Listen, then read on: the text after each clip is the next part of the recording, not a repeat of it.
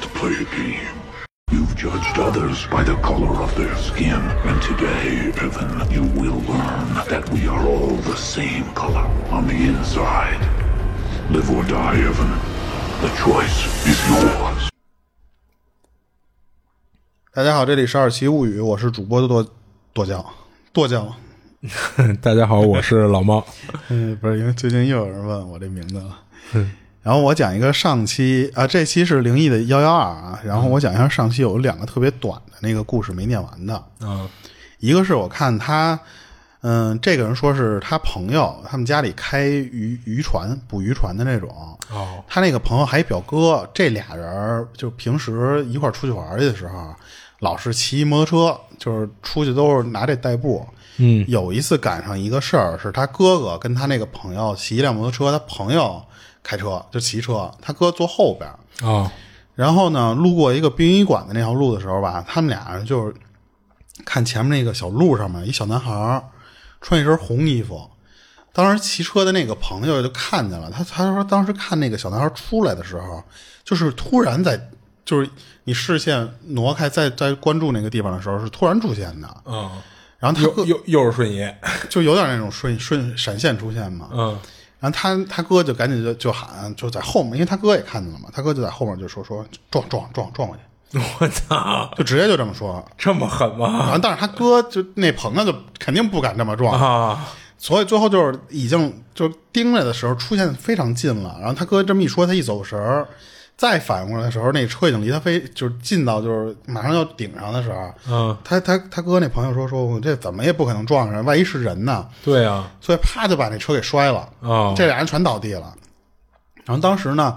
他那个车是那个相当于他那个朋友他哥自己的车嘛，所以他哥就从地上爬下来之后，从后备箱那个地方拿出一把刀来。啊 就是他们那边就老有那种，就是为了治安方便，他们都拿把刀防身嘛。嗯但是他哥拿起那把刀来，奔着那小孩就去的时候，等起来都刀拿完了，再一看那小孩没了。哦当时就他碰见过，就是他哥碰见过这么一个特别短的这么一个事儿。哦，我觉得那个还挺逗的。我说这他妈见着人，你第一反应你是你要你要撞人家，你不是说是你他躲开点儿？这哥们儿职业是开大车司机的 吧？他们不是有这种不成文的规定吗？就是不躲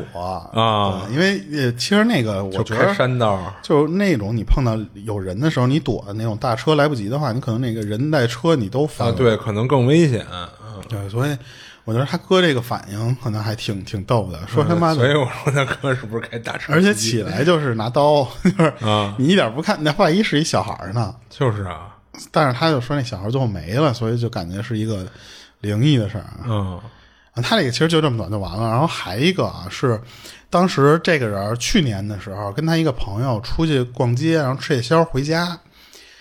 到到回去的那个时间，差不多就已经是夜里边的一点多了。嗯这俩人在路上走的时候，对吧？走着走着，他就听到了有一种特别奇怪的声音，他就想，就是没想，就回头找这个声音去了。结果脸儿刚转过去，他那个朋友就赶紧跟他说：“说别别别看，就赶紧走。”嗯当时呢，他朋友说这句话的时候啊，是他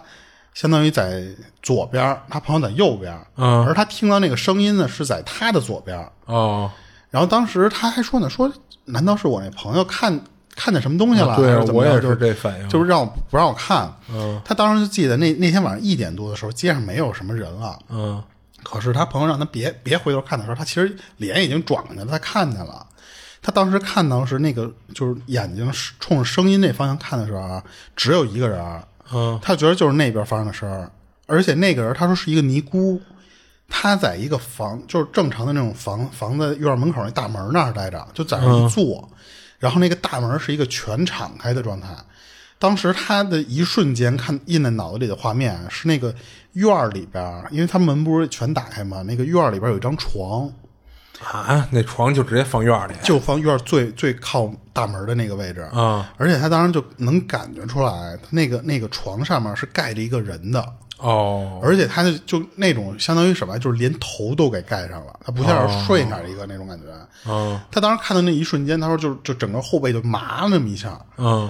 因为他当时就想说这一瞬间的画面就是他等再琢磨的时候，他说就一个尼姑，就院里躺一人，说这一嗯那而且什么？看着一看就是一死人嘛。对，啊他说这一什么场景？他就问他那朋友，他然后他那个朋友就说说让他们你别看，你还看。啊，他那个朋友可能是有点儿就懂这方向的那种东西的人啊、哦他说就是你一看这这种做法，在他们当地其实是有奖儿的。嗯，如果要是就是又盖白布单儿，然后又那个就是门口站一个尼姑，或者说做一个尼姑这种，嗯，就说明里边死的那个人是一个特别就是不是横死对，就是一大凶之人。哦，所以呢，他当时就说说这这个就不不好嗯然后当时他后来就仔细看那个那个，就是因为他朋友圈说话也说晚了嘛，嗯，他俩聊的时候，他还是回头看，他说那个一般正常情况下不是都是白色的那种，不管是什么布的还是绸的，那么盖身上嘛，他回头仔细看的时候，他说那不是白色的，啊，他发现那个整个盖人身上的那个啊，是一个黄色的符，是一个跟人那么大的一个黄色的符，哦，他当时就觉得这个你你得什么样的人才能就是用符当被子那么而且做这么大个儿的一个，对 啊，所以他当时就就就觉得这个是一特别奇怪的事就儿。一定凶到凶到头了那种。 他们后来聊就说最近他们这边确实有那么一个凶案，就不我他们就觉得可能是这家儿，嗯说他们那个就是特小小镇上面，所以那个事儿特别有名儿，嗯是当时是一个那个丈夫用菜刀直接给那个媳妇儿给给弄死了，哦就给剁了，相当于是，所以当时就觉得他们会不会盖着的那个人是当时他们就是出殡啊，或者不是晚上会有那种出殡习惯嘛，嗯说就是那家人，但是他们就不知道，就说那一点多，你正常情况下，你说一点多谁会没事儿？你正常你要家里停一个人的话，你也不会敞个大门儿让别人看。嗯，他们就说那个特别奇怪，门口坐一尼姑，就跟有点懂什么这种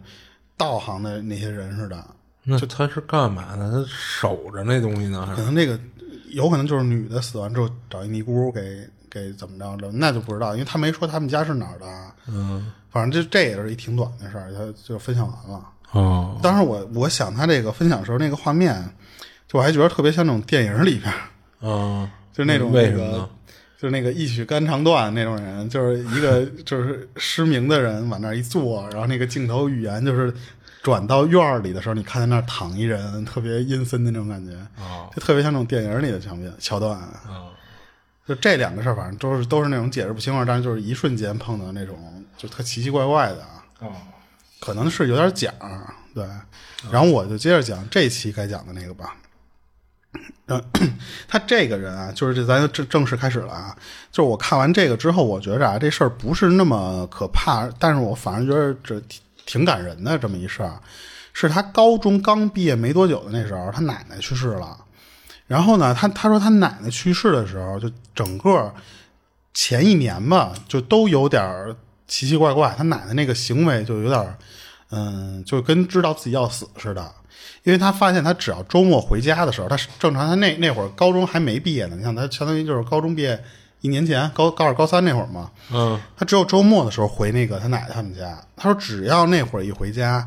他奶奶就会让他和几个就是比他小的那些晚辈儿，嗯，去看他的一个棺材。那个棺材早就有了。他说从我记事儿开始，哦就是他们提家前准备的，对就有那么一口棺材，就专门给他奶奶准备的。嗯而且他说就是那个棺材就特别就就挺好的弄的，就是那种黑棺材，然后特别高、特别大那种。嗯，实木的，从从小就是他奶奶就有那么一个，但是呢，从在他就是相当于高中毕业前两年的时候，他奶奶就会跟他们说，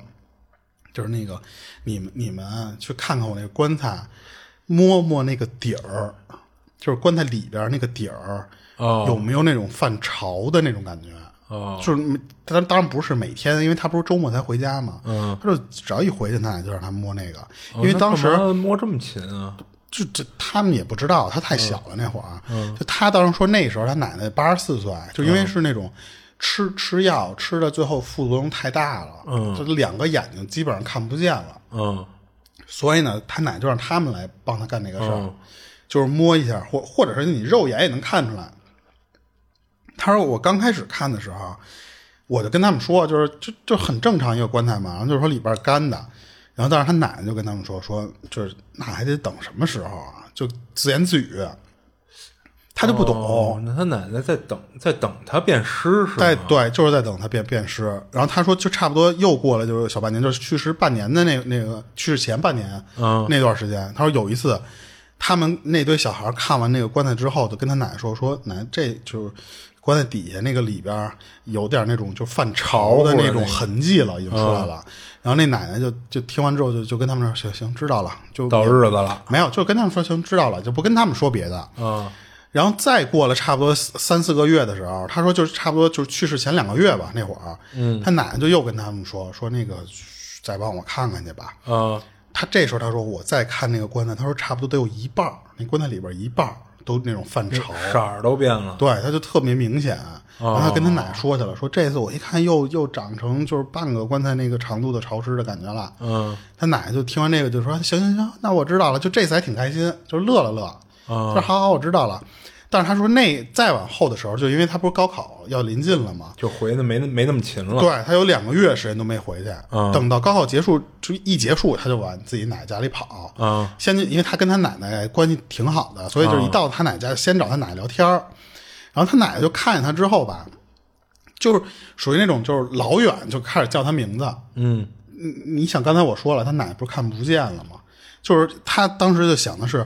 我奶奶就类似于就是知道我老远就过来似的，哎对啊那就已经开始叫我名儿了。哦，所以他当时就是还跟他奶奶开玩笑，他说：“奶，你你怎么知道是我呀？”嗯就是你他知道他奶奶不是看不见，他说那次你是有点法力还是怎么着，啊就是还跟他奶奶他开玩嗯奶奶笑，说隔着八丈远，我闻你身上那臭味儿了， 老不洗澡是吗，但是他奶奶就就冲他乐，就哈就这么乐，也嗯不不跟他聊多了。他当时他说我那次回的时候，看我奶奶那个精神特别好，哦就完全不像一个就是说马上就不行的那种人。嗯他当时就跟那个他奶奶就聊，说我最近这高考完了，怎么怎么着。等聊了没一会儿，他奶奶就说说你再去帮我看一下去吧，嗯再看看那棺材去。当时那天他说就我一人儿，因为他高考回来那个时间，可能别的人没没回来呢。嗯然后他就一个人，他说：“那我就看去呗，就看那个棺材里边。”他说：“这次啊，里边就跟有一层露水似的，哦，就是已经明显渗出那种小露水的感觉了。嗯而且他说，就里边几乎就没有再干燥的地方了。他就回来跟他奶奶说了，然后他奶奶就听完之后就什么都没说，就把他就是说你你过来，你过来，然后他不是看不见他嘛，就从头到脚摸了他一遍。哦，然后他当时他不知道这是什么意思，啊但是那会儿他就他他心想说，我奶奶虽然就跟他关系挺好的，然后就这个行为从头到脚摸，十四岁以后他奶奶就再也没冲他做过这种事儿。嗯，他当时就不知道不知道不知道具体什么原因，但是他奶奶摸完他之后就跟他说说差不多了，这应该时间差不多了。然后他奶奶就跟他说说你啊去给我摘几个李子来吃去。哦，啊他那个李子就在他们家院儿里有棵树，他当时那个那个那个李子还没有熟透呢，他就爬树上去抓了五个，相对于来说就感觉能吃，但肯定也不好吃的那种，嗯就给他奶奶递过去了。他奶奶接过去之后没吃那五个李子，嗯就直接往他就是那种老太太兜里有那种就跟老式那种荷包，嗯，就那种东西，他直接就塞那里了。他当时就想说，就是他不吃，他给装起来什么意思啊？他也没问他。但是他说当天晚上他们在那儿吃吃晚饭，在那儿他奶奶没在那儿吃，因为他奶奶不是行动不便嘛。啊他当时他奶奶就跟跟他们这个桌里喊，就说那个谁谁谁，说你喂我两个煎饼吃，就他指的那个煎饼不是咱们指的那早饭的那个煎饼，啊，那是啥呀？他们管那叫什么腊肉煎饼，我不知道是那个做法是什么样啊。腊肉煎饼啊，就我反正听着也挺奇怪的，可能他们当地管一种就小饼，可能叫煎饼。啊他当时就觉得特别奇怪，因为他说我奶奶从来没有让我给他喂过吃的，他奶他眼睛不清楚都是大人给他那什么嘛，嗯，他就觉得啊无所谓，说我奶奶让我做什么，我他就照照理做去了。当时他说他奶奶吃的挺挺就是挺挺顺畅，并不像一个老太太那种就是吃的慢悠悠的。但是他说只吃这两个饼，吃完之后什么剩下那些他说我就不吃，只吃两个饼，吃完就说我去睡觉去了。啊然后呢，他说你你扶着我去，我不是看不见吗？你扶着我回我那屋去。等他扶完那个他奶奶到那个屋里之后，他奶奶又拉过来说你就是再摸摸你吧，就是又那么摸了他一阵儿。他当时就觉着他奶奶好像是就摸他的时候，感觉有点想说点什么事儿，但是老就是那种嘴到这嗓子边儿上，他就不说出来那种那种样儿。就最后就他奶奶就是那次就拍了拍肩膀，就那次啊，行了，你你你出去吧。他当时就说说，那个他奶奶临走又说一特别奇怪的话，他奶奶说说说如果熟了的话，你愿意吃那个多好啊。他没反应过来这句话什么意思，我我也没反应过来啊。其实你到后面就知道了。然后第二天叫他他们等再叫奶奶吃饭的时候，就发现他奶奶就就已经不在了。当时大人去摸那个身体的时候，说还有余温呢，就是刚走没多一会儿，哦，他就和他那个伯娘，他管人叫伯娘，就给他换衣服、整理那个衣物的时候，从兜里摸出那五个李子来了，就是他给他奶奶那个五个李子。当时他一看说：“哟，这个不就是我昨儿给那个吗？”但是他说这五个李子变样了。他我刚才不是说嘛，那个五个李子还没熟透呢，他那五个李子就相对的来说啊，还有点泛就是成熟的那个颜色，但是还是大部分都是青的，而且还特硬。嗯，但是他他说那五个李子拿来的时候，就全跟熟透了一样的那个色儿，哦，就特别奇怪。然后别人那些大人脑子里怎么可能会想这些东西，就完全没没在乎。然后最后就是把那五个李子啊，就把就相当于跟他奶奶一块儿下葬了，也没扔，嗯，就给他一块儿下葬了。然后当时他说，就整个这个后续的啊，就没有什么可讲。但是他说，就差不多过了一百天之后，就是他的奶奶奶不在了之后一百天，嗯，他说有一天晚上，他八点多左右他就上床了，一上床他就就把灯给关了之后，他和他妈还有他妹妹是住一块儿，但是不睡睡一屋啊，相当于他自己住一屋。那俩女孩嘛，相当于是就女性嘛，住旁边这屋，中间隔一小门儿，那门儿不关，那门儿就是相当于就是，嗯、有那么一门儿，但是从来都是敞的那个状态。嗯，他当时躺在床上，就那天他说就非常奇怪，我怎么都睡不着。他八点多他就困了，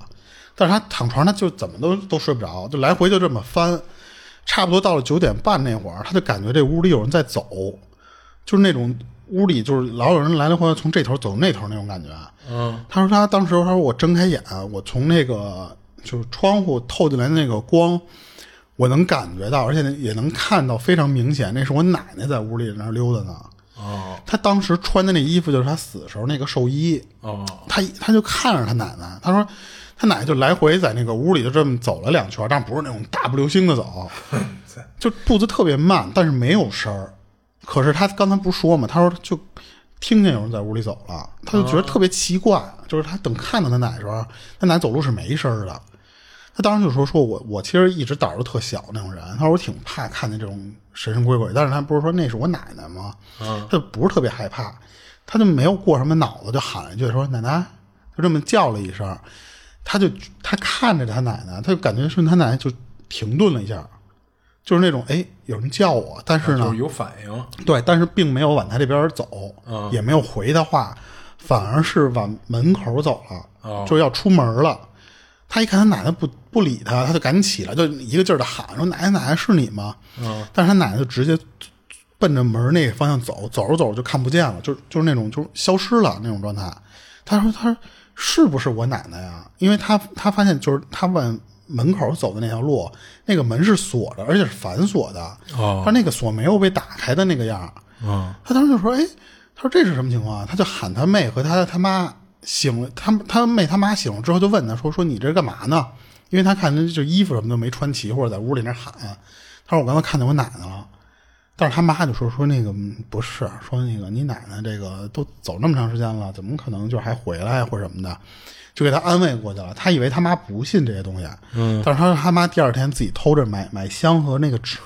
去烧纸去了，哦嗯，他没都背着他这俩孩子，就没跟他说，但是他被被被他发现了。嗯，他后来也没主动去跟他妈聊过这个事儿。嗯，可是他就觉得他妈可能也是觉得正好百天的时候，会不会这个老太太还会回来一趟？嗯他就反正碰到这事儿就讲完了。哦就我觉得就是他奶奶对他这个，就是感情还挺好的，就是你就是回来看你一眼，知道你发现我了，我就走了，我也不会跟你多说什么呀，或者说带你走， 就是那种感 觉，就是看看他。而且你你看，所以我总觉得那种带你走的那个，有可能就不是你们家亲人。 啊、要不就是你肯定之前干什么缺德事 儿，那那至于让他人带过来给你算清账来了。嗯，那有我觉得可能点太是那狠样了。。所以我觉得他这事儿挺温馨的，就是你看他奶奶从去世里，他是多少两年之前还是一一一年年吧之前，嗯就好像这个人就有点知道自己快不行了，嗯然后就开始就是，你想他那个棺材那可就放了有有段时间了，嗯从他记事儿开始就就有了。嗯，啊就怎么那么巧，就该去世的时候，他就琢磨吃了就对，就琢磨过来，就是这个湿了就就到时候了。哦，而且每次就只让他看，就是他那晚辈儿的，只让他们这些小孩儿看，不让那些大人去看去。啊，而且最后你看，刚才我不说嘛，说如果这个东西熟了，你愿意吃就好了。这说的是那个五个里子，啊，是啊，就是他可能我我听这个话的意思就是就是如果最后熟了你不吃的原因是什么呀？就是这个死人身上的东西，你你们可能忌讳不让他吃了。哦，我觉得感觉像那，因为我你看他奶那个样儿，他其实没有多说。我后来就是感觉啊，是他奶实际上吃东西已经不多了。嗯，他最后吃那两个饼都已经是就跟那种回光返照似的，嗯突然吃这东西，所以他平时可能这种李子什么的他已经不吃了，嗯所以他奶奶一直是放兜里，最后像也不知道为什么会突然从青了，就跟柿子似的那种，说你嗯就是你放着呗，对你得放一点儿，但是我觉得那个应该不至于能这么快就就直接就啊，对他他也没有从从青变成熟透的那种状态，啊所以他奶奶当时就是，我觉得感觉就是那意思，说这其实给你留的五个，就我不知道是不是那意思啊，就是就我推测他说的这个感觉是，但是最后他又说嘛，那五个里子最后其实是和他奶一块儿下葬的，嗯，就可能觉得这个是他生前的随身物品似的那种，在兜里发现的，最后就一块儿给下葬了，嗯，然后他这事儿其实就完了，哎，那你说会不会是他奶奶当时想吃李子，但是也知道没到月份没熟呢，嗯，就是说想看看能不能赶在我去世之前这个熟了，然后我再临死之前我再尝尝啊，李子是什么也样那也有可能，但是他说那句话就有点解释不清了啊？。对啊，我还是没想明白他那话。我觉得感觉好像还是这老太太怕自己说死了之后家里人犯忌讳或者犯膈应，你吃死人身上的这个李子不好似的那种样儿，那要是这样的话，他就别让他摘，好不好就别揣兜里，我觉得啊对啊是吧你对啊搁桌子上就行，就不懂什么意思，反正嗯，行。然后我再分享一个，行，这人网名叫新，就一个字儿。然后他是在北京的某机场上班，但是他不受聘于这个机场，他是就职于国外的一家航空公司，然后把他派回中国，在这个机场上班执勤。然后在机场里干的呢，其实就是地面接待人员，所以他一般负责接待的客户基本上都是从国外飞往中国的。然后有这么一天啊，大概是晚上最后一班飞机了，就是当时等到了晚上十一点多，接了这么一大批的客人，然后客人到了之后呢，把客人都服务完了，等于他这一天的工作也就结束了，因为这最后一班了嘛。然后他们就开始收拾。他说当时啊，就是最收拾到最后就剩他一个人了，就是人家可能手脚麻利，走得快，就是剩下的工作人员就都走了。然后他在办公室里正收拾自己东西呢，收拾到一半的时候，他就听见办公室外边的走道里有动静。然后他们办公室外边呢是一个 T 型的过道，嗯啊、t 字形的。然后在过道的尽头啊，有一片玻璃墙，透明玻璃。这动静呢，他当时在办公室里听着，大概应该就是从那方向传过来的。然后他听到这动静以后啊，他就从办公室里走出来，就朝着发出声响那边看。结果一看，他就在那面玻璃墙的后边儿，等于是另外一边儿，就看见一小姑娘正跟那儿拿着一个红色跳绳跟那儿跳呢。我操，啊，这由于能在他们这条走道里的，基本上都是就是他们客人嘛，而他们的客人也不都是老外，就是有的是从国外回来的，就是中国人，然后坐的他们这航空公司的飞机。他毕竟是干服务行业的，那不能上去就轰人家走啊，我以为上来就说这他妈不是人， 没有没有，就是因为他觉得什么呀？说有的客人会不会就是你你你像这是国际航空嘛，他有可能在飞机上待的时间比较长，憋坏了。你下来了，人家可能我活动活动，对吧？嗯，那小孩儿跳个绳儿什么的，他就觉得也也不算多多不正常的事儿。带个班子很合情合理， 所以他就没过去就轰人家去，就转身就回办办公室继续收拾他东西去了。他想的说，要是等我都收拾完了，我锁完门出来，如果小女孩还跟那儿跳呢，我再过去跟她说她两句去，就是你别跟这儿了，就该该出出机场出机场什么的。然后他就回办公室收拾东西，差不多用了得有十多分钟就收拾完了，然后他就从办公室出来。等出来以后，他往这边一看，就透过那透明玻璃，那小女孩还在那儿跳呢。然后这会儿他就立马就锁上门儿，然后就奔那边走。然后我得给大家简单介绍一下他那儿的布局啊，要不然一会儿该听不明白了。就是从他办公室出来，往其中一个方向，就是咱刚才说那个 T 字形过道。他那 T 字形呢，那一横的那位置中间那一段是透明玻璃，嗯，然后两边呢还各有一小段的水泥墙，而 T 字形玻璃的另一边是一段封闭的过道，基本上是连接的那个落地的飞机的，也就是下了飞机的客人肯定会从，要不然就是 T 那一横的左边走到他办公室这边，然后再出机场，要不然就是从右边绕过来，嗯啊，所以其他地儿出不去，所以他就打算过去问问那小女孩说，你家大人呢什么的，就是怎么落地这么长时间，你们还在过道里待着呢？他就得先顺着那个 T 的那一竖那条过道走到玻璃墙那儿，然后呢，要不然就是从左，要不然就是从右绕到玻璃墙的后边，然后去找那小女孩。啊、嗯等于他绕过去的过程中啊，他会有一小段距离，因为是水泥墙，所以他看不到那小女孩了。盲区哎，对。不过那水泥墙那距距离没多长，他说也就是七八米。结果等他绕过去一看，那小女孩就不见了。就当时他以为小女孩是跟他相反的另一边儿绕到了 T 字形的走道里，就等于俩人走了一错身儿似的那种感觉。嗯，他就立马就回身又往那个 T 字形走道里去看，同样没看到那小女孩。这一下他就懵逼了，他就回想这事儿啊，他觉得既然是从透明玻璃上看到的，那会不会是反光的景象？实际上是从 T 字走道的另外一头照过来的，然后他就往相反那方向看，但是同样也没看到小女孩。这会儿他就真有点吓到了，就身上感觉麻麻的，就有点不知道下一步该怎么办了。等跟那儿缓了一会儿了，他才反应过来，说我他妈跟这儿愣着干嘛呀？既然没人，那我下班走人呗就。等到家以后，他就把这事儿跟家里人念叨了几句，但是家里人也没太当回事儿，就是说他可能是看错了，但是他心里明白，就肯定不是眼花看错，因为他是先听到动静才出来看的，而且是两次从办公室出来都看到那小女孩了。然后至于玻璃反光从反方向照过来的这个，他说其实就是。当时他跟机场，他为了安慰自己，就不至于太害怕，实际上不太合。哎，对对，他说现实中你那个玻璃反光的景象和玻璃另一边的景象，基本上大家是不会混淆的，就是区别还是挺明显的。不过这也就是他头下班前一小事儿，所以这事儿其实很快就过去了。然后第二天他去上班，他就把这事儿就当茶余饭后的谈资，就跟他们航空公司的同事聊来着。大家听着还都挺新鲜的，然后还有人撺掇他说一块儿去头天看见小女孩那地儿再去看一眼去。他们还真去了，不过也没看出个什么所以然来。结果让他没想到的是什么呀？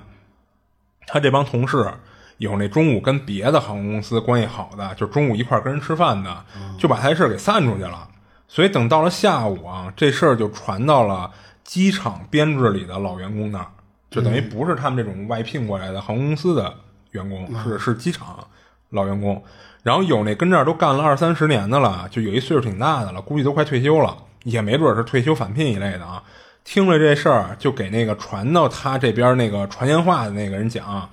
说这小孩儿好多年都没人看见过了，怎么又出现了？就当时传言话那人就立马就问，就嗯，管人叫周师傅啊，说您知道这跳绳的孩子呀、那您给讲讲怎么回事儿啊？结果这老周就不说了，就给这哥们儿急的是抓耳挠腮的，就当时几个围着一块儿听的，就都一块儿央求这老周，还有那用激将法什么的，说您老这胡说呢吧？结果还真管用了，然后就给他们讲了讲，但前提就是他讲之前说什么呀？前提是你们别到处说是我传出来的。说虽然我这岁数啊，就是就算让人知道是我说的了，他们也不会怎么着我了。但是我不愿意让人就是背后数落我，所以说你们传不传的我管不着，但是别说是我说的就行。就反正他还是给传上来，还姓 周，啊对，呃，哎，对，那怪分享故事这哥们儿。 然后这老周就说啊，说你们提醒那个看见这小女孩儿同事，让她最近小心着点儿，或者说请两天假跟家休息休息，避一避。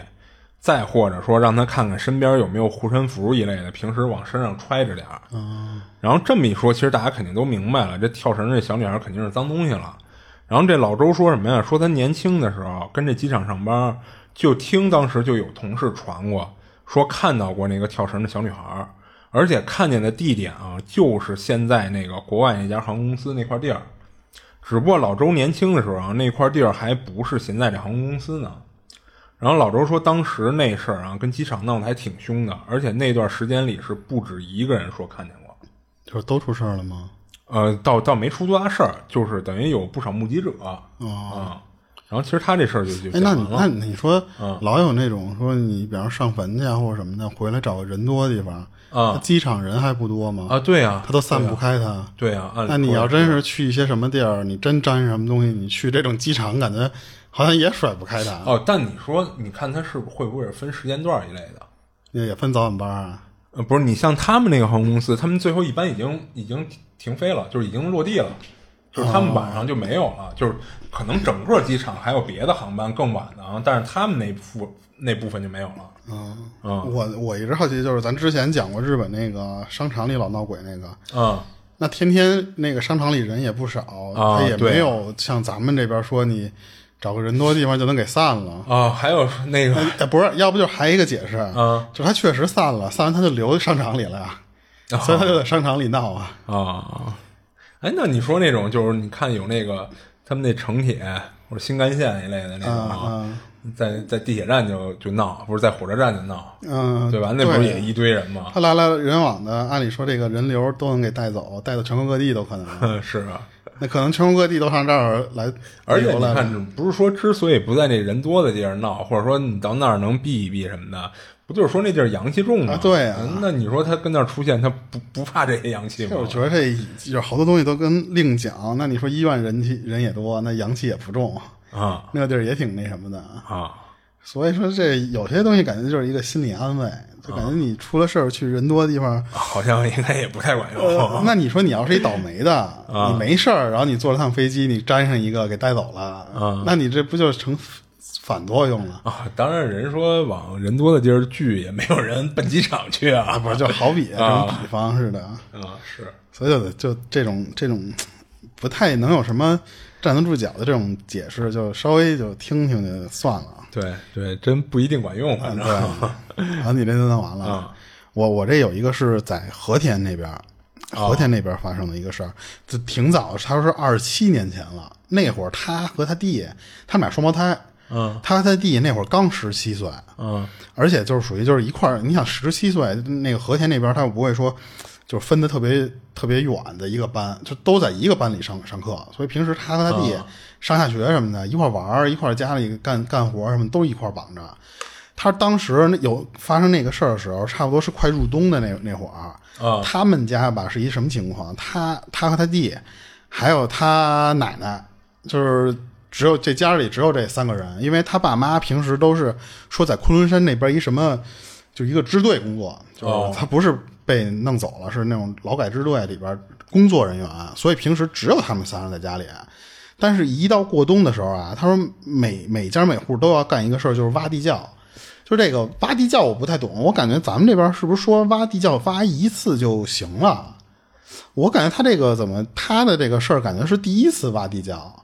就因为当时他们他父母没在家嘛，只有他和他弟能干活儿，他奶奶干不了这活儿了。嗯所以呢，他他那那年要要入冬的时候，如果想挖地窖，就只能他和他弟干。嗯然后最后他他说就基本上具体几月几号记不太清楚了，只记得当时是他和他弟从学校回来，他们俩互相就是安排一下这个，一个得做饭，因为你这晚饭没人做，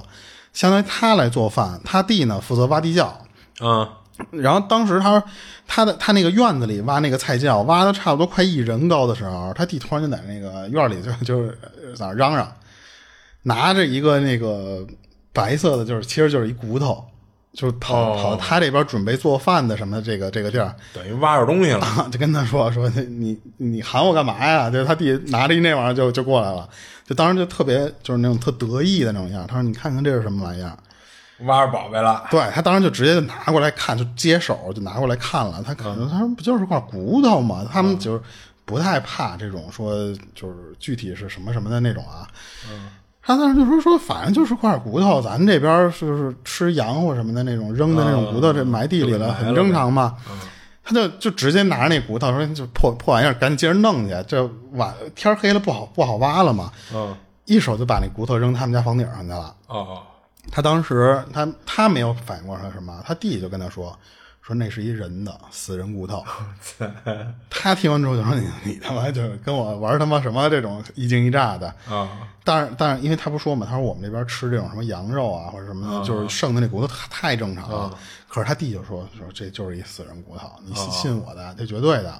他当时就没搭理他，说滚滚蛋！他说我还得做饭呢嘛。嗯，等吃完晚饭到晚上时候，他们就正常就该睡觉的时候，他们家里是他奶奶睡最里那屋。啊，他俩呢是睡外屋，而且是睡就是那种，他不是睡一张床，他是有那种就跟咱们说那宿舍那种上下铺似的。哦，他其实但是他也没睡在上面。当时他就说说，就整个这个过程中啊，就是睡觉都没有发生任何问题。等到第二天早上起来，他奶奶叫他们出来吃早饭的时候，他当时就就发现他弟怎么就半天这磨磨唧唧不起来。他就去过去踹他弟去，说那个这个赶紧的，咱俩一会儿，因为他俩得一块儿上学，嗯，就是等于都在一班，谁迟到都容易被发现嘛，就就赶紧就催他弟。他说他弟，他就看他弟在那儿攒着，然后就整个脸都白了，他就去摸了摸，说：“操，你这怎么发烧了？”嗯，就他就问他说：“你这昨儿晚上睡觉还就是活蹦乱跳的，今儿就突然这么发烧，你是晚上踹被子了还是怎么着？”啊，对啊，受受凉了什么的，他弟就是睁开眼睛特迷糊那状态，跟他说：“说昨儿晚上有个有个鬼来抓我。” 我操，然后他他当时听完这个说：“操，这么也吓我一跳。”嗯，但是当时就觉得说，是不是我弟这说梦话还是烧糊涂，就说的那个梦里的事发儿？烧烧的，但是他弟听完他不信之后，就马上就是就是睁了睁眼，就是那种没没骗你，真真的。他说昨天夜里，啊他弟睡到半夜两点左右的时候，就老感觉有一个什么东西在那儿叫他，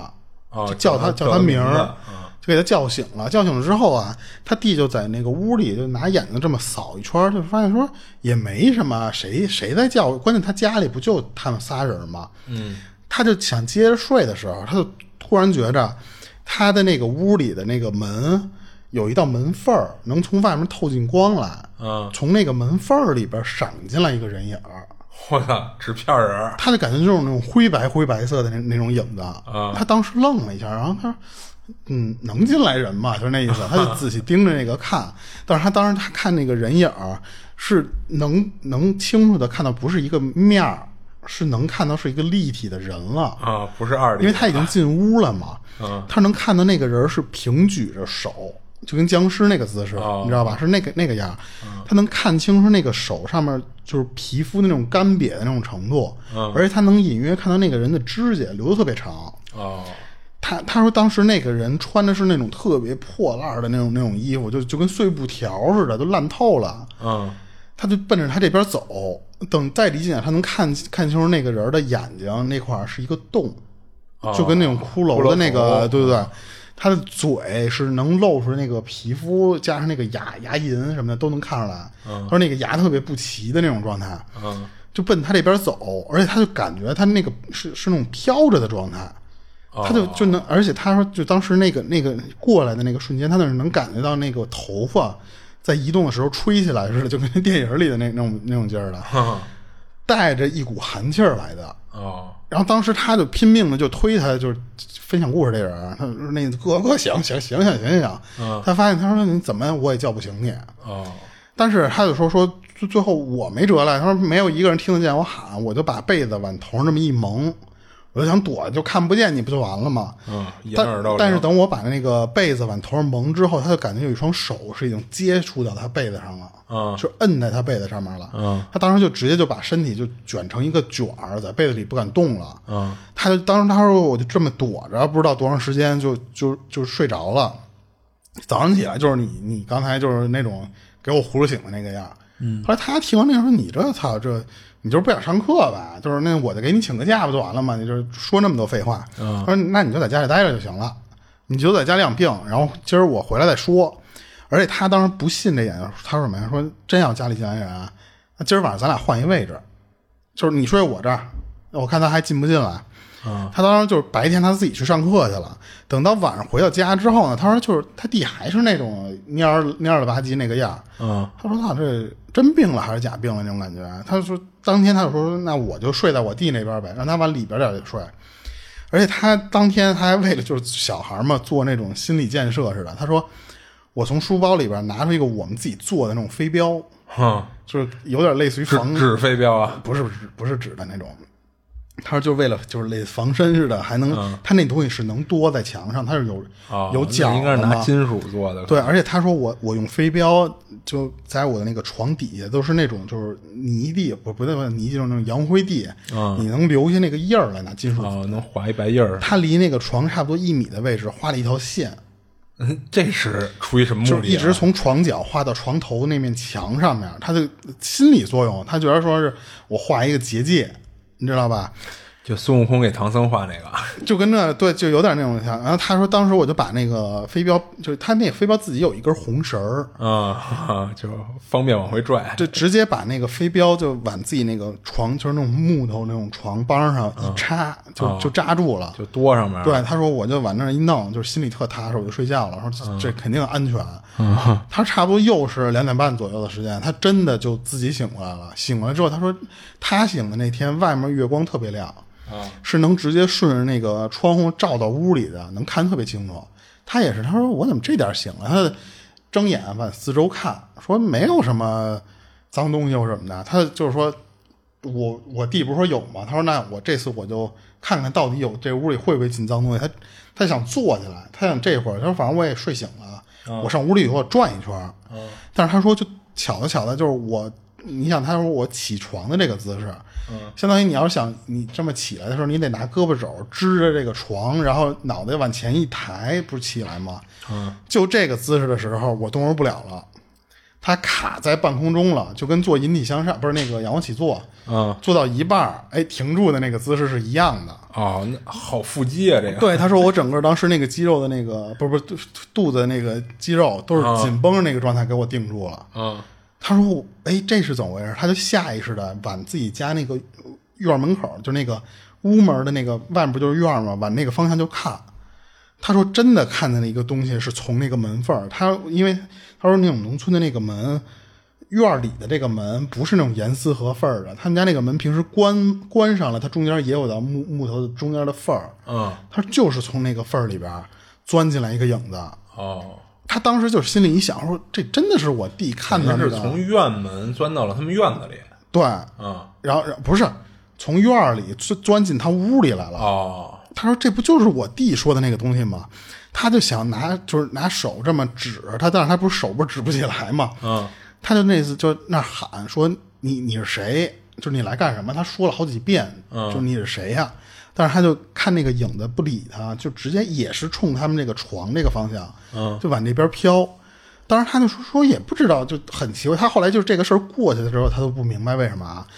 他说真的特别奇怪，那个影子就到了他画那条线的位置就不动了，我操，那画那线好管用啊。其实完全没用。他后来想想，那个完全就是自己心里的那种做出那么一个安慰嘛。但是他就就就到那儿，那个影子就不往前走了。然后他一看他不动了，就冲他喊，他说你：“你你进我们家干嘛？你赶紧给我滚出去！”就一直这么喊。他说：“我差不多跟这个鬼影儿对峙了，也就十几秒钟吧。那个鬼就真的就掉头，就又从门出去了。嗯，他当时他说他一出去的时候，我身上的那个僵的那个劲儿一下就软下来，整个人就直接又又倒回去了。哦因为他我当时他不是说嘛，我是在起到一半的那个状态，给我定跟定身咒似的那个那个方式。嗯，所以他一出去之后，我那个一瞬间我没有感觉，就是没有使上劲儿，那个人整个就全又躺摔回床上来了。哦，然后他说我就什么都不记得了，等等到再醒过来就是晕了是吧？就就就跟晕过去了。等到再醒完就是第二天早上起来了。嗯，他一睁眼就就蹦起来，就跟他弟说，就是 我他妈看见了，我真看见那东西了。但是他跟他弟说，说我好像给他赶走了。啊，是，好像是有点那意思。然后他他弟还没说什么呢，他奶奶过来了，说你们这喊什么玩意儿呢？嗯，他这时候他他奶奶就就其实进来的目的不是听他声儿，他是想看他弟好没好。哦，所以他奶奶就说一边说这句话的注意力完全在他弟身上呢。他说他、他说再看他弟，被他这么一弄醒了之后，一睁眼，哎，感觉这人那个精神头全回来了。哦，然后他他就跟他奶说，他奶我说我们俩都看见这么一个什么什么，就他把这两天的这个经历都给他奶形容了一遍。嗯，他奶听完之后就就就说了一句啊、该， 就直接说了一句啊我以为该他，奶奶说，没有没有，没有，他就他就他奶特淡定说该，嗯然后他奶就说说，因为他说咱们家就是盖在人坟地上面的，啊是这个地方，因为和田那边，他说就是好多那种解放之后土地改革，把这块地儿给给推平了，盖的咱们现在就是他其实住的那种是家属院儿，啊他那儿他说你们这个这太太正常了，他说我我们这相当于你住人坟上面就就能挖到一这个就就非常稀疏平常嘛，但是他说你们不应该把这个东西随便给人扔了。你不是在人土里，你给人扔回土里就完了吗？你给人扔了是什么意思啊？所以最后他奶就说扔哪儿了？啊，就赶紧给捡啊，对对，不对，他说他上房上了，那那他说你你们上房把那个骨头给我拿回来，嗯拿回来重新埋回去。他不是有那地窖吗？他说那别管，说你找一个不影响那地窖的菜窖的地儿。啊，在那里边再挖一坑给埋对上，，他就说埋了之后就没没有再发生这种事儿。哦他说特别奇怪，他说，但是他说就是那个骨头是不是人的，嗯他也不确定，嗯他就觉得但是他地地对为什么他地就为什么那么莫名其妙确定他他他也不知道。啊，他弟可能偷偷自己研究过这个， 但是他说埋完了之后，确实就后面好几年就就没有再梦到过这些什么就是鬼影儿啊或者什么的那些事儿，啊就感觉哦好那像其实有他点这用事儿，嗯，好验证， 就是再给你挖出再来，对再给挖出来是啊，或者你再看看能不能挖出一句整的来啊，啊。所以我就很好奇的那个菜窖，嗯我感觉那个菜窖你挖一次那么费劲，可能第二年还能接着用吧。我不知道啊是能接他着为什用么啊当年他们要自己挖那个菜窖，他们有可能之前家里没有这菜窖，那不太可能吧？他们要不是然就是之前这菜窖满了没地儿了，再挖一新的。嗯，那可能，嗯就反正那个就不太影响他这个故事嘛，所以就我当时想他那个，如果要不是说那个那鬼飘走以后他晕了，啊就拔起床边那个镖就看镖，啊，就扔过去。结果你一看那镖在空中叭定住了，我操！就跟有一人接住了似的，就我操，这孙子没走，不是，我就好奇他那个线为什么管用？他不知道，他以为那个东西就是因为他小嘛，他那会儿上学，他以为就是就跟学那种电影里面就是啊，对啊，林正英啪给画一线，就是能结界似的。但是他其实他说完全任何功能都起不到，就是他心理上的按理作用说应该没作用。对对，但是他就觉得那个东西就就走到那儿，他不往前走了。而且你看看人家好像也不打算怎么着你，对吧？嗯要不然你说他弟那个，比如说藏被窝里了还好点儿，就假如他没法掀被窝的话，哦，我好像有一地儿忘了讲了，啊是他弟后来就是形容他那个那天那个不是蜷在被窝里，啊能感觉到一双手摁在他那个被子上嘛，他说能从那个手里手感觉就跟有一有一股凉气进他被子里似的，啊，就往被子里就渗有那种感觉，对，啊，就就是可能是那一寒气啪给冻感冒了，就啊，那也没准儿。嗯不是，就是他等于没藏被窝里，就完全暴露在那儿了。人要打算怎么着你，对吧？直接就可以怎么就着你，黑山老妖的给你这些精气给你大吸长走，指甲是不是？对啊行，然后我再分享一事儿啊，然后这事儿是他清明清明休假回家的时候，他姑父给他讲的，是二零一四年那会儿，啊就是他姑父三十五六岁吧，嗯，是他们村儿的村长，算是年轻的村官了。其实，然后那个时候一入了冬啊，村儿里就没什么活儿了。那个村儿里人就天天就聚在一块儿喝酒、打牌什么的。然后有一天晚上啊，他姑父啊去邻村儿打牌，打到挺晚的。然后据他姑父回忆啊，就回到村儿里已经是后半夜一点多了。然后路过村儿里一个废屋的时候，就是其实呃，对对对，他这个废屋是在他们村里边儿，不是村外边儿。他路过村里一个废屋的时候，突然就起了雾了，是那种浓的跟化不开的似的，就是能见度也就两三米吧。然后因为离家也不远了，然后路又是从小走到大的，刚开始他姑父也并没有在意，就继续朝着家的方向走。可走了二十多分钟了，他也没走回，也没走到家。这他就觉得不对了，说你村里才能有多大呀？你怎么可能走这么久还没走到家？然后透过雾气一看啊，他姑父就有些懵了，就是眼前呢还是那个废屋，等于自己刚才走了半天都是一直围着这个废屋在打转呢。嗯，啊，这不就是鬼打墙了吗？然后刚想到这儿啊，突然他姑父又感觉到他背后好像有人一直在盯着自己，他立马就回过头去看，这一看差点给他姑父就就直接吓疯了。他不知道什么时候在自己身后就稍微有一点距离啊，站了三个人影儿。啊啊、然后这里说的人影其实就是字面上的意思，就是因为他姑父看到的真的就只是三个影子，也不知道是说压根儿这东西就没实体，还是因为透过这个雾气照出来的，就只剩影子了。然后他姑父当时浑身一激灵，立马就意识到自己这肯定是撞见脏东西了，就赶紧就就就不敢跟那儿待着了，就拖着稍微有点打颤的腿就跑。那管他就是往哪边跑呢，只要能逃出这块区域就行了。就这么一跑，又跑了五六分钟，他抬头一看，居然还是在围着那个废屋转呢。啊，就是那个网网络卡了，哈，以为自己都跑到下一个地儿了，啪一但嗯是一卡玩网游的时候经常碰见这种又给情况啊，又给卡回来了，就但那种一般是给你顺回去了，啊对啊。然后他正想说，我找个准的方向，我再跑吧，就看见那仨人影啊，不知道什么时候出现在他身前了，等于就是从他身后的方向跑到他前面去了。就是嗯就是卡了 呀，啊， 对，又是又是网卡哈、他没看见 人家， 实际上人家走了，人家网人家不卡卡，对啊。然后他说他姑父啊胆儿还挺大的，说这种事儿要放在他身上，他早就下摊了。他姑父当时心里其实也也挺害怕，就是强逼着自己冷静下来，也不跑了，就直接就往那个废屋那墙根底下就往那儿一蹲，然后跟那儿点了根烟。嗯，然后不知道是不是点烟点火的缘故啊，那仨影呢就在离姑父，就是其实他是什么意思呀？就是那仨影呢不是跟那儿一动不动的，是一直在往他姑父这方向靠近。然后在他姑父蹲下点烟的时候，那仨影呢就停在了离他姑父大概一米多的那么一个距离，嫌他挡挡道了，就不靠近了，也不走了，就跟那儿站着。啊，然后他姑父就大着胆子就问说：“你们谁呀？要干嘛呀？”没想到那仨人影还真开口了，借个火不是说的倍儿简洁，哎哎，跟你这差不多，要钱。啊，啊，他姑父把身上所有的钱都掏了出来，就递了上去了。可是那仨鬼影也不接，还是就跟那儿站着，就好像一直在盯着他姑父看。他姑父这会儿其实想明白了，他们要的肯定是冥币，对，不流通啊，对你给他活人用的钱有毛用啊，对吧？不过正常人谁会随身带着那东西啊？是不是？所以他姑父立马就就认怂，就好生就哀求，说想着就是我无论如何，我只要能先回家，什么都好说。我以为说没有，就是一条命，啊，要不要？咱 那就正好跟他姑父这性格反过来了。 但是他姑父好话说了一箩筐吧，那仨人影也不走，他姑父还故意提高嗓门儿就喊了几句，就喊救命什么的，就希望能有别的路过的人什么的能听到。但是你大半夜一点多，哪有人路过呀，对吧？所以最后他姑父就实在是有点绝望了，就直接就瘫在那墙根儿上，就往那儿眼睛一闭，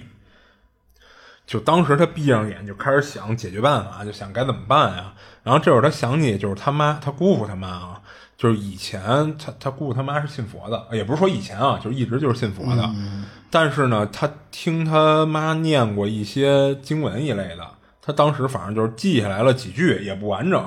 他就跟那儿反复的，就是嘴里就嘚啵，他想起来那些经文。然后也不知道过了多长时间，他姑父睁眼一看，那仨影子不知道什么时候不见了。然后他姑父就立马就站起来，拔腿就往家的方向跑。这一次倒还好，那个雾就淡了不少，而且他也没再遇到鬼打墙，就是跑不出去的情况。然后没一会儿就到家了，到了家他姑姑就生病了，然后一躺就躺了一个多礼拜，天天发高烧。后来还是他奶奶去邻村儿找了一个跳大神儿的过来，在他们院子里开坛做法。然后奶奶呢也去那废屋那地儿给烧了好多纸钱，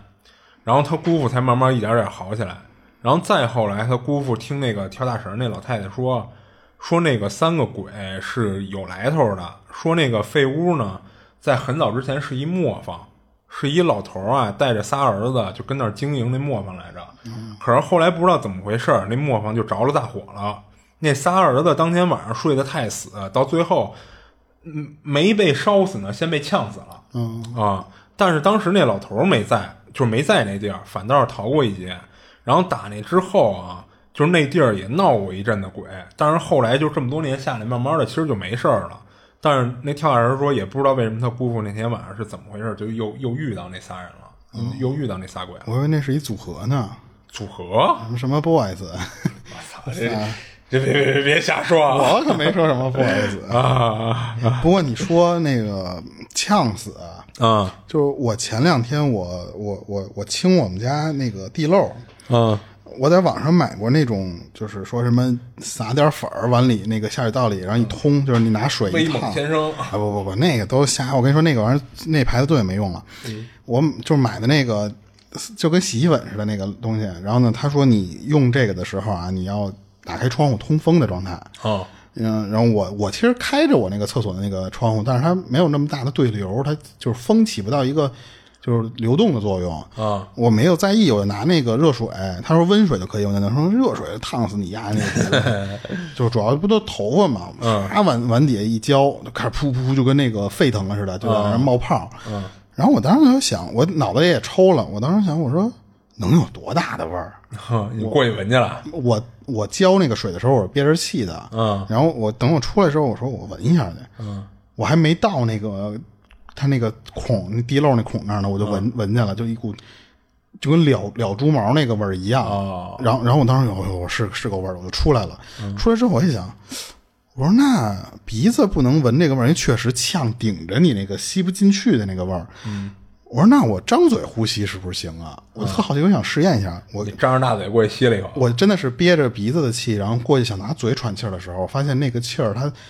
真的是，如果你要遇到这种东西，你连气儿喘不过来是什么感觉？哦是那个那个味儿，如果你要用嗓子喘的话，它烧你嗓子，哦，你嗓子就跟那种灼烧感一样。嗯我一看我操，我说这这行行，这人写这玩意儿是有点道理的，我赶紧就出来了。就跟一口嘬了一整根烟似的。它不它不是那种感觉，就跟那个。那个水热水浇在你嗓子眼儿的，你感想想那种感觉啊啊，你还有过这种体验？就是当时你嗓子烧的时候，就是那种感觉，就是热水在你这个喉管这个地方着，啊，就是沸腾的时候，那个、那个形嗯就容是喝词，着嗯烫水了。对，一模一样。我说转脸我出来了，我说我操，我说人家说的这个是有道理的，就确嗯实，如果你那种情况下是能活活憋死你。那你那东西管用吗？你感觉 嗯，我按那个味儿来说，我感觉是管用的。 按那味儿来说啊，那回头推荐我一下，我到时候我也试试。反正它对那个头发，我觉得是有那种焚烧的那种感觉，就是化学给溶解的，要不它怎么能出那种燎猪毛似的那种味儿呢？啊，所以我觉得好像还啊是也有一那种可能是它那粉儿本身跟热分水解就有那个味儿，就好多那 种。所以我为什么跟你说刚才某某先生那个嗯那没用？我他妈买过那某某先生那个，那个他妈是带香味儿的出来，然后该躲还躲，啊。就是那个就扯远了啊。就我你这讲完了，然后讲完了，然后我讲一个是他这个人可能是有那种咱们说阴阳眼的那种事儿，还有几两个吧，两个小事儿。嗯，一个是他小时候碰到有一个，他以为就是咱们说的那种鬼压床，嗯，那种经历一样。他当时小时候是跟他奶奶一块儿睡，他爸妈在别的屋，他是睡到一半的时候，他感觉被压醒了，然后他就喘不过气儿那种感觉。但是呢，他说我就动不了，我就就就有点害怕嘛，我想叫我奶奶，他在那儿叫半天，就正常前面你看还像鬼压床吧，他说我叫半天，我奶奶就就不动，他就觉得我奶奶就听不见我喊的那种似的。等他喊累了，他说我就不就就放弃了。后来就慢慢的就这个压住这个姿势，他说我就就一点点缓，他缓上来了。然后呢，他就说我就能就是靠四周看。他这个时候他以为就是那种鬼压床是做梦嘛，他一直以为这会儿还是鬼压床呢。等他缓过之后，他说我就能睁开眼了，所以他就更觉得我刚才是做了一个噩梦，鬼压床了。但是他说我等我睁开眼往我屋里看的时候，我发现我就是床边这个地方离我非常近，就站我床边一个一个特别高特别高的一人影儿。哦，然后呢，他身后我能从他旁边的位置能看到我们家房门，就是那个屋的那个房门。啊嗯，被被打开了半尺的那个距离，是被相当于他从外面进来了。嗯，他他这会儿他就觉得我是睡醒了，我刚才可能就是做噩梦嘛，开始啊就这么叫你谁什么的，他奶奶就就这次就就被他给弄醒了。他当时他说就是我奶奶就是吓得就那哎呦呦呦就是那种，啊 下一机灵，对，然后就赶紧就就开开灯之后就问他说怎么回事儿，嗯，但是呢，开开灯之后，他说我奶奶，这都是后边儿他们家人给他形容的。他奶说开开灯看见他的时候，他那个嘴整个嘴唇儿这个位置就跟中毒似的，是黑色的嘴唇儿， 嗯但是没有那种不是那种黑亮黑亮的，就是那种就是那种黑紫黑紫的那种色儿。啊他奶奶一看这个，他说。这他妈赶紧叫他爸妈来吧，这个这不对，就就奔医院去了。嗯那个时候他说我还想跟我妈爸妈说，我说我看见什么什么，但是他说说不出话来，就是啊啊，就就那个样儿。嗯，然后他妈就说：“哎呦，这他妈要死，这孩子赶紧去医院。”到医院，人医生说：“你什么事儿都没有，也没发烧，也没什么，但是你嘴唇怎么那样？”他说查不出来。哦，我还说呢，我说那你就问问医生，那他这嘴唇是什么情啊，况？对他他，然后那医生说是那跟没关系，他说我们不知道，查不出来这东西。啊，但是他爸就觉得不对，他爸说这个就就不是生理上的病了，啊他就给给直接带他去一个看事儿的一大师家里边。啊嗯，他说那个大师在他额头上点了一滴血，哦，他没说是他的血还是大，我觉得应该是他的血。哎，我觉得应该大师的血吧，他自己的血一定，他没用什么血呢？他没说啊，反正他就点、脑门上点点了这么一滴血，然后给他喝了一个黑色的一杯水。啊他不知道那黑黑水是什么玩意儿，喝了一杯那个之后呢，给他画了一个符，说说你带身上，哦但是也没说你就就一直带着，他说他就带那一会儿，就差不多一两分钟，他就又活蹦乱跳的就开始啊，就就能一点儿一点儿说出那个话来了。啊他然后就把他刚才碰上那个事儿全给人说，就全给他家里人说了。嗯，所以他们家人就说不知道怎么回事儿，就是人大师可能就就也没有没有给他解释，是后来他他奶奶跟他又聊这个事儿的时候说说当天看你那嘴唇儿都那个操性了，啊说不知道这不像是做噩梦，能说你一起来连话都说不出来。啊但是他就就是说就非常奇怪，他说我就看见这么一个东西，哦，就说到这嘴唇发紫这个，啊以前都是听说嘛，我我真的见着过一次，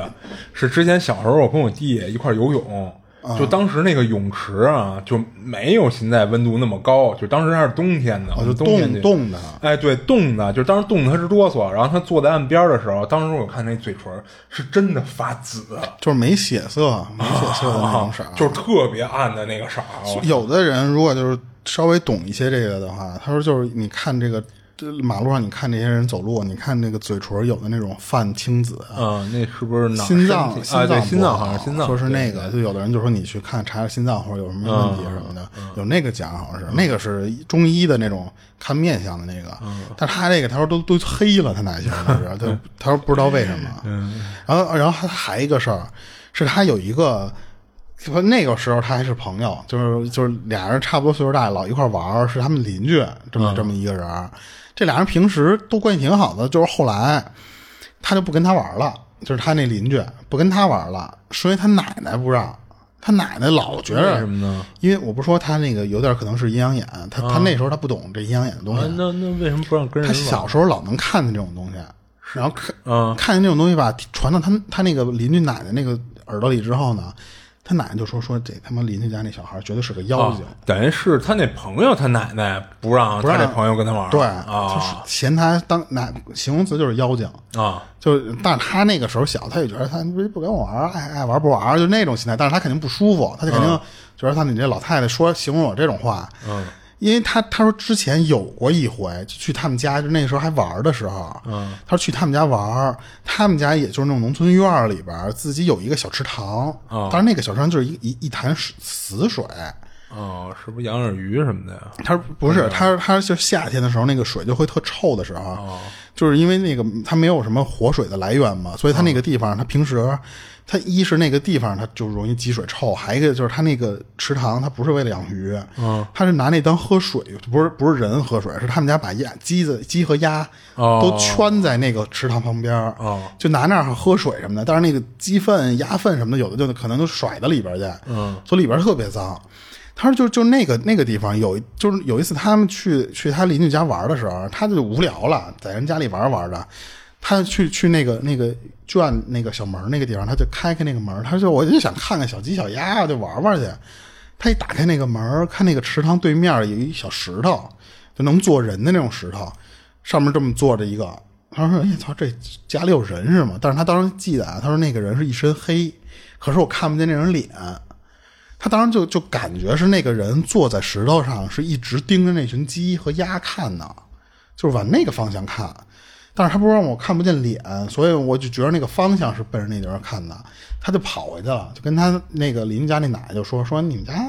那个那个鸡圈里面是有人吗？还是什么？就穿黑衣服，他就是形容的特别模糊嘛。”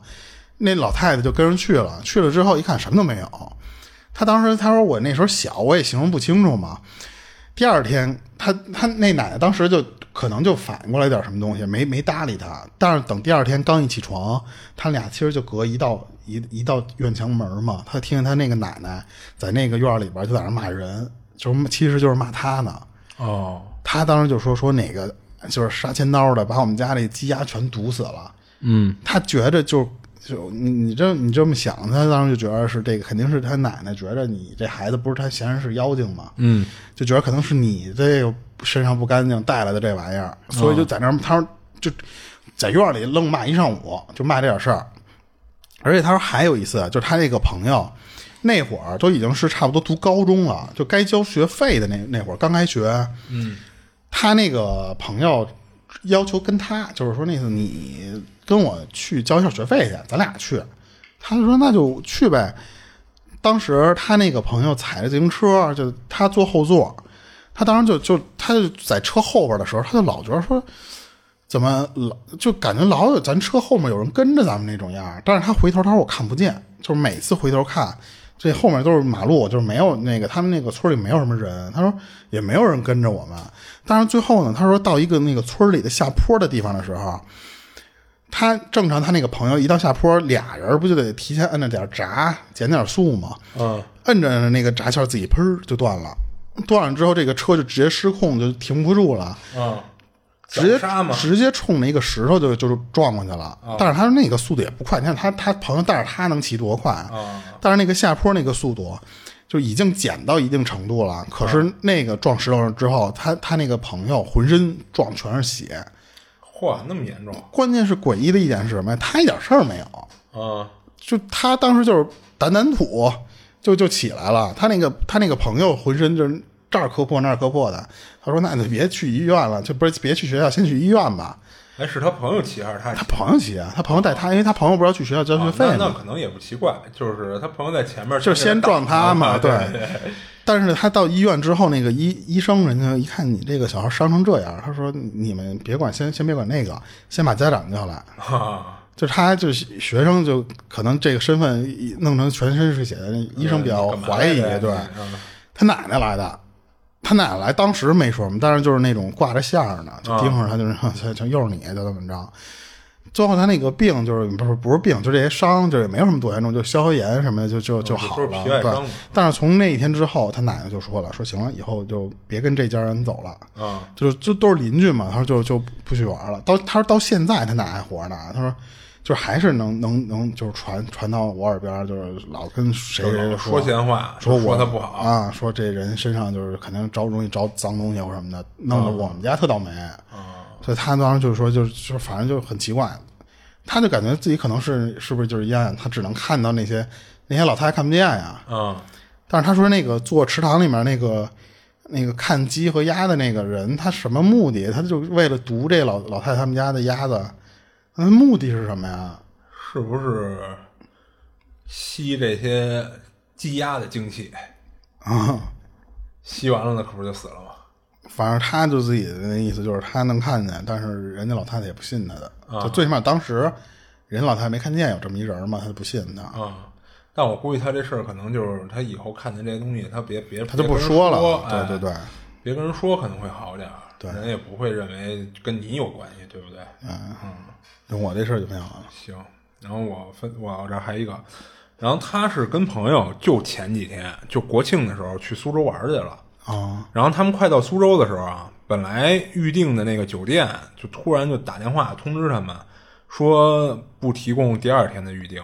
啊，也就是说第二天还他没有有定房，他没定第二天吗？哎，对他们当时不是那种，就是你像咱有时候会提前交房费，对吧？啊交两天房费，他们还不是这种，他们是就是打电话预定，就人就记录一下，嗯啊，然后比如说你几点要来，然后你要没到，他再给你打电话，你还来不来什么，就这种，哦就是他不提前交钱的那种。所以当时他们一开始定的是两天，但是人这等于在火车上，人就给他打一电话说那个第二天呢不能定，就是现在只能是当天定当天的。你那第二天呢还有没有房，就只能咱第二天再看了，就那意思。他那朋友是一急脾气，就当时就不干了，就直接说那那第一天呢我们也取消了，我们也不住了，我们换酒店啊。然后所以呢，当时挂这电话啊，俩人跟火车上就开始挑别的酒店。他朋友看中了一家，打算订的时候啊就给他看了一眼，说：“你看这家行不行？咱订这个吧。”啊他看完了，当时就跟他朋友说：“说你你还是再找一个吧。说这酒店我住过，我有阴影。”然后就给他朋友解释了一下，就他所谓这个阴影是什么。这个经历是大概是几年前几年的时候，就有一次他去苏州找他一个住在苏州的朋友，但是他不方便住人家朋友家里，所以他就自己跟外边订了一酒店。入住的呢，就是他火车上他朋友第二次打算订的那家叫万叉的酒店。嗯啊，就当时他入住的这家酒店的时候啊，就发现了一有一个特别的现象，就这家酒店的四楼的房间比其他同样房型的其他楼层的要便宜不少。然后他就问那酒店前台说：“为什么你们四楼这个同样房型的要要这么便宜便宜不好啊。？”呃他就问问了一下，就好奇嘛，就出于好奇，不是，我说我要是那个前台，我说便宜了，您不是还能落实惠吗？啊， 就是不给他解释呗。但是人家前台当时给他解释了，而且解释的反正听着还算合理吧。就跟他说什么呀？我们乐意。 说这层楼房间的窗户啊比其他楼层要小很多，所以有很多客人就不喜欢，就因为这还老换房。哦，就长此以往就这样，所以他们就把这层楼的房间定价就稍微便宜了点儿。那既然如此呢，其实他不太介意这窗户大小，于是他就开了这楼层的房间了，就是因为也是图便宜嘛。嗯，就当时他那个房号记得都特清楚，是四二幺幺那么一房。然后上了电梯以后，他发现这四二幺幺这房啊，就距离电梯非常的近，就基本上就一出电梯一转头就是这间房。进了房间以后，他一看，果然这个房间的窗户确实很小。他不知道其他楼层那窗户到底有多大啊，不过对比他以前住过的别的酒店的窗户，他说差不多只有别的酒店那三分之一大小。哦，啊，确实有点小了。不过他那个房间呢，看着还是挺干净的，就是倒也没有因为这个窗户小，就是你一进屋就感觉这屋的通风差，或者说有一股异味儿什么的，没有这种情况。所以他就是说，那行，那就住呗，他就放下行李就住下来了。然后他之后呢，就又进卫生间看了一眼，他发现这卫生间啊，就巨大无比。他这卫生间差不多有那个房间的一半儿那么大，啊不是，那这个是我开始还以为是说装修到一半没钱了，这窗户改小点儿，但是一看那个厕所这么大，这还哎是对哎还其实是把钱全用厕所了。其这实个这万叉儿酒店就是可能，其实有的听众已经知道是什么酒店啊了，就是人规格还可以的啊，不是什么小破酒店，还是一大连锁。然后这房间就是，就他不是说卫生间特别大吗？他那卫生间里还有一特别大的浴缸，就在那个洗手台正对面那位置。其实你就想跟咱那次出去住的那个房间有点像，嗯他那卫生间布局。然后有一点让他觉得奇怪的是什么呀？就在那个浴缸的后边的墙上，有一整面大镜子，就整面墙的大镜子，就刚好和那个洗手台上的那个镜子对着照。嗯，等于甭管他是面冲着洗手台洗漱、刷洗脸什么的，还是面冲着浴缸，他都能通过两个镜子的对照看到自己的后背。嗯啊，他就觉得这布局怎么这么奇怪呢？不过也没多想什么。结果当晚他睡以后，就发生了个奇怪的事儿，就睡到一半儿的时候啊，他的躺在床上就听到房间外面有人在跑的那种声音，就哒哒哒哒哒哒，就来来去的跑，跟走廊里。然后这声音大到了，就是能把他睡着的状态就给给吵醒了，直接给他从睡着状态给吵醒了。然后他就感觉像是有人在故意跺着地板，跟那个走廊里来回跑。然后因为房间就在这个电梯边上啊，就是上上下下的人估计也不少，所以他觉得可能是不是有那个过来旅游，然后逛到挺晚的这点儿才回来，一般不都带着孩子呢吗？估计是那孩子不懂事儿，不知道这样会吵到别的房间客人，就家人大人也不管，就跟走廊里瞎跑。他就看了一下那个床边儿床头柜上，那个酒店还给配了一个闹钟，每个房间。那个当时他看已经是夜里三点多了，他就觉得这不太对啊。那这个时候了，你就算有客人回来的晚，你撑死了一波人，那怎么会有人不停的从电梯里出来，还都带着孩子，孩子还都不懂事儿，就这么来来去持续好特长时间的跑。然后这会儿他脑子突然就想出另外一种可能，但这吓到他了，就不是闹鬼啊，他想的是什么呀？说不会酒店出了什么紧急状况，火警一类的，这帮房客都在往外 逃 命吧？ 就我在这儿傻问啊顺，！但是他转念一想又不像，就是因为什么呀？他光听到这个跑步声了，但是他没有听到有任何人有说话和喊叫的声音。嗯，所以他就下了床了，就他也没废话，直接就拉开房门就出去看见了。奇怪是什么呀？他刚一开门，那个来回跑的声音就戛然而止，那感觉就像是刚才他一直就是就有外边放着一背景音乐，他的门就成了控制那个音乐的开关似的，一开门就按了暂停播放，就这种感觉。然后他就看了看走廊和电梯间，就是没看到有人，也不像是有人刚从电梯里出来，因为他这会儿看那个电梯的面板，电梯全都在一楼停着呢。他正跟那儿疑惑的站在房门口左右张望呢，忽然他发现啊，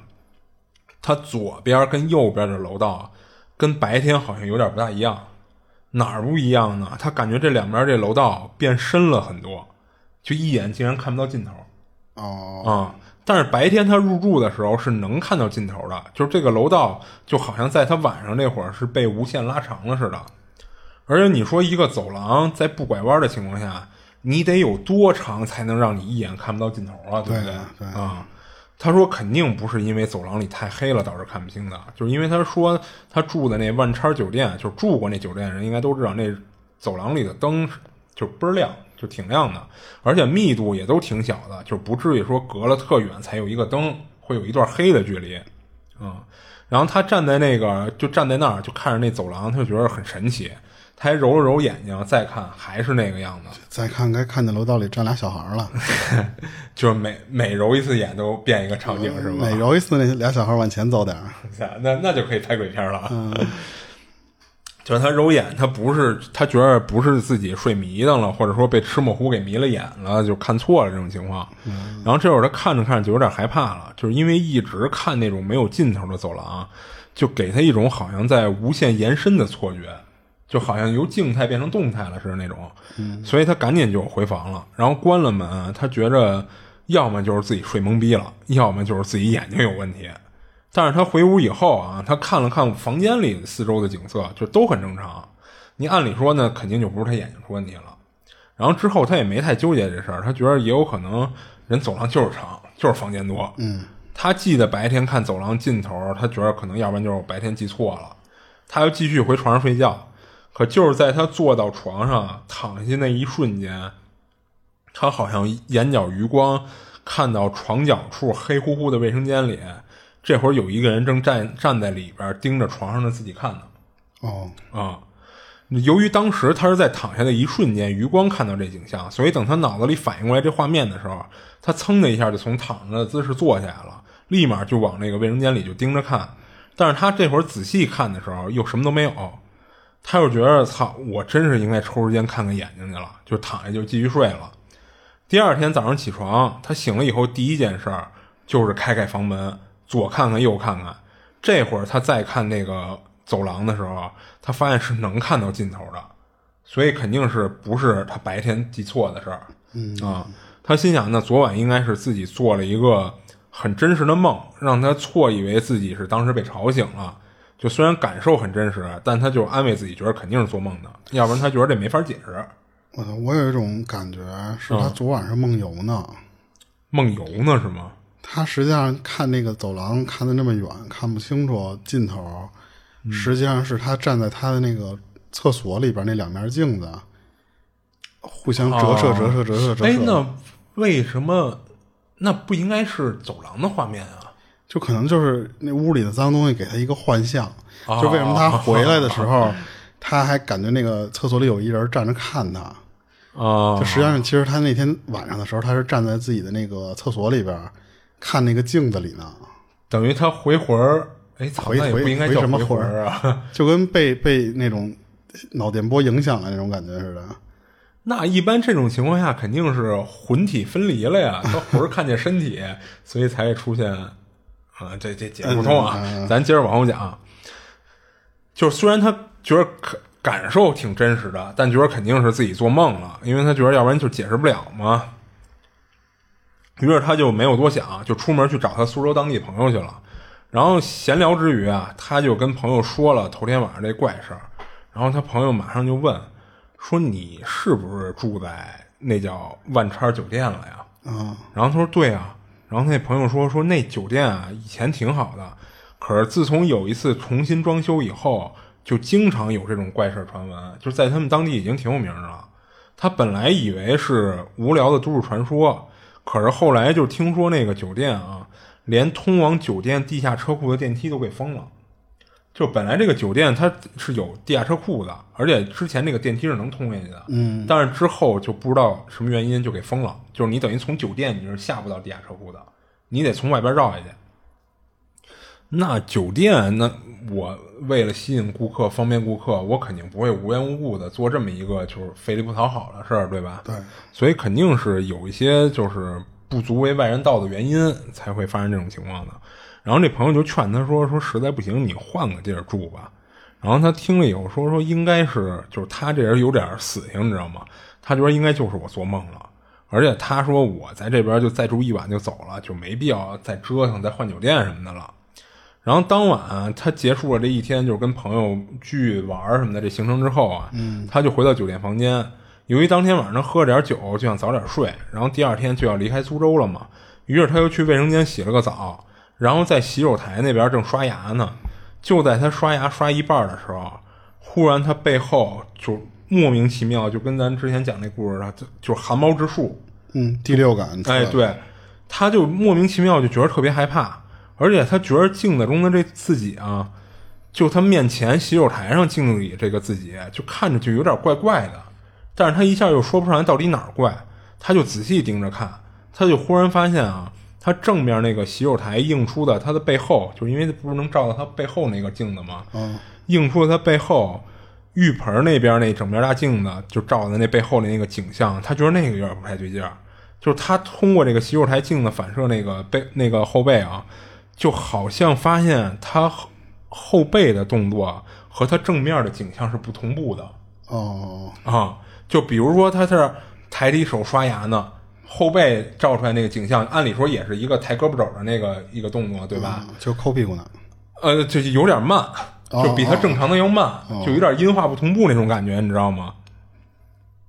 然后他就仔细注视着镜子里的动静，然后他慢慢就停停下了他刷牙的动作了。就在这个时候，他突然看到他背后镜子里那个自己的背影，竟然在慢慢的转身，嗯，转的特别慢。然后他仔细盯着看了两眼，发现不是他整个人在转身，而是后背和下半身没动，只有脑袋在慢慢的往后转，哦，就等于他好像他在回头在看身后似的，但实际上他在正面正对着那个洗手台的时候，他脑袋是没往后转的嗯嗯，啊、就这意思其实还是音画不同步啊，啊，对对对，其实还是那意思啊，不，这不不，其实不是不同步了，这个就是啊他他就没自主做那动作，哦对对对，他就没做转头那动作，就当时吓得他浑身都炸毛了，就赶紧他又从卫生间里跑出去了，然后都没再停呢，就直接拉开房门，就又从房间里冲了出去，然后坐了电梯就直奔这个酒店前台，可是要到酒店前台他就有点犹豫了，他爸跟前台说了这个事儿以后啊，操，人把他当神经病啊，然后想了一想，他就给前台说说我没带房卡，我被锁到门外了。然后说你们前台找个人过去帮我开一下门去。然后说，而且说什么呀？说我就回去拿一趟行李，拿完行李我就退房了哦，啊。然后于是呢，酒店就派了一个工作人员，就带着他就回到了房间。然后他试探性的进到了那个卫生间里看了看，没发现有什么不不正常的地儿。不过他也没跟人家说什么什么的，他就直接就收拾自己东西，就拿着东西就又跟着那个那个服务人员又回一楼了。然后他那一晚上后来就一直在那个大堂咖啡座那儿一直待到天亮。 哦他这这要是我的话，他那个朋友跟跟我说这话，那行了，你今儿晚上陪我住吧，不，那直接那那我今儿晚上住你家里吧。 啊，这你跟我说这事儿之后，你得负责任啊，嗯，是，你哪有吓唬我了之后，我还得，哎嗯自己估计这也就是关系好才这么孙子啊。 你这讲完啊，了，我这事儿讲完了。行，那时间差不多了，嗯，今儿就先到这儿吧。行，嗯，这里是《二七物语》，我是主播剁椒，我是老猫，下期见。下期见。